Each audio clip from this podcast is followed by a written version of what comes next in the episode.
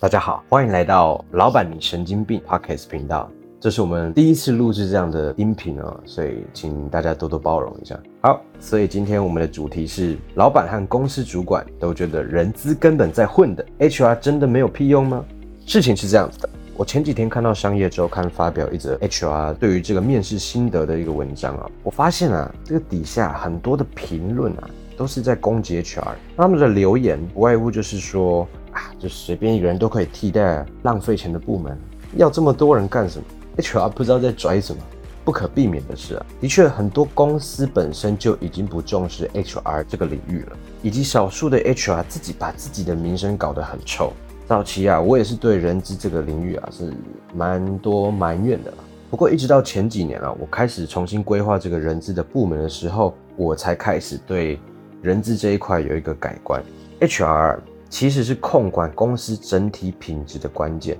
它是真的影响到了公司每一个部门的生产，还有整个公司未来的走向。关于这个 HR 的领域啊，可以讲个三天三夜都讲不完，因为它其实分很多很多部门啊，也是很多不同的领域。但在这里，我只点出我认为最重要的三个点：第一哈是招聘，第二是职务分析，第三员工培训。那我们先来谈谈招聘的部分。如果你要生产出最好的产品，就需要最高端的设备，对吧？公司也是一样。如果你今天想要把一间公司经营好，你想要公司可以一直蓬勃的发展，那你就会需要最优质的员工。光是这一点，HR 绝对就需要花很多的功夫在这一块领域上面，因为他需要为公司找来最好的人才，你才能去有一间体质很好的公司。但让人很匪夷所思的地方就在，有一些人士啊，并没有意识到找出优秀的人才是他的责任。很多仅仅就只是为了填补空缺，为了让这个职位可以去运作，所以他才去找人。尤其在中小型公司，非常非常容易的发生这样的情况。再来，还有不少公司的高层或老板啊，他们常常介入人资的职责，利用关系找人进公司，可能是他的朋友、他儿子、他的小孩，或者是之类的。那这个是非常非常致命的一点哦。这样子会令整个招聘的体制崩溃。为什么？因为你想想，今天你设的那些招聘的标准，都因为老板或高管找来的这个人而打破了。那么你你今天要这个人资怎么去找新的员工呢？他要用什么样的标准去录取别人呢？对不对？所以啊，如果你今天是一间中小企业公司的老板或者是高管，我并不太建议你去参与人资在应征这一块主题上面。那除非说你今天是你的这个亲戚或者是这个朋友啊，他们是非常能力的，那么那也是走这个正常的面试管道，然后才进入公司这样子，不然这对整个公司的体制是非常不好的。好，那我们来说第二个是职务分析，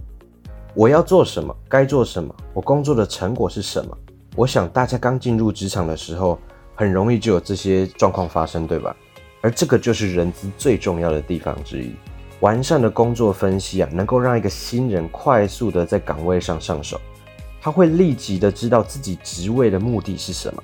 工作有哪些，我要生产什么，这会大大减缓无形的成本，提高工作产能。那我举个例子啊，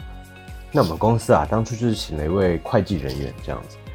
那他也是一刚刚进职场的年轻人。就比较不会去问，然后比较默默做事那一类型。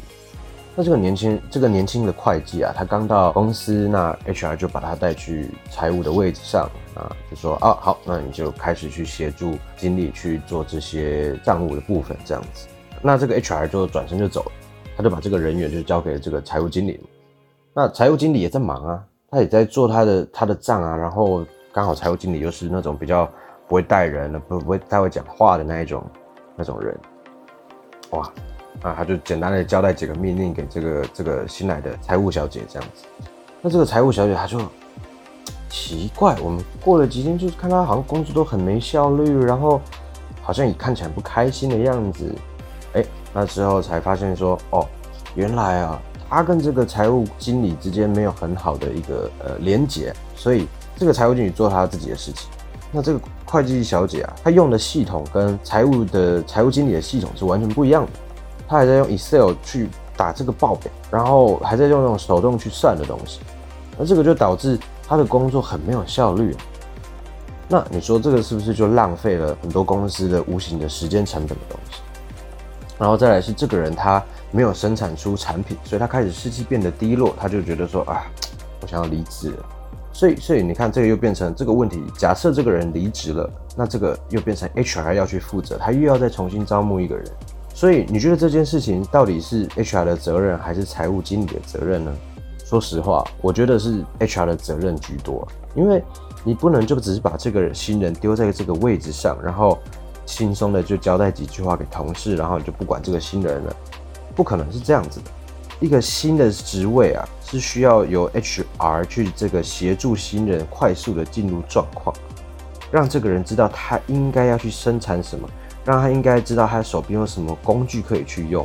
让他知道他在做这个职位的目的究竟是什么。坦白说，那个财务经理或者是任何主管，他们也是要去负责生产，他们有他们的事情要忙，不太可能就是完全都是由财务经理去带他，对吧？当然了，还是有部分是需要有领头上司直接去做一个带领的部分，但这也是需要经由 HR 去协助，然后去确保这个所有的交接都是顺畅的，一直到这一个人这个新人完全进入状况之后。这个 HR 才算完成他的职责，那这个时间可能是一天，也有可能是五天，有甚至是一个月，因为毕竟这个人也都还在试用期嘛，对吧？那你在他在试用期的这段时间内，这个 HR 就是有职责要去做这样的事情，所以啊，职务分析是非常的重要的，也是去确保这个人去完全懂得他的职位在做什么。好，那第三点就是员工培训。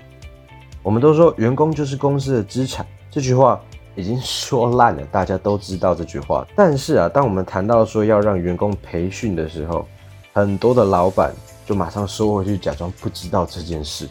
其实啊，无论是内训还是培训的课程，只要能让员工提高工作能力的训练，它就是一个好的投资。你必须把它看成是一个投资，它终究是会去帮这个公司提高它的生产效能。而好的 HR。他就有这份职责去挑选出什么才是会对这个职位最好的培训，让这个员工能够更稳定的发挥产能。有人说，可是培训完不久就辞职的，真的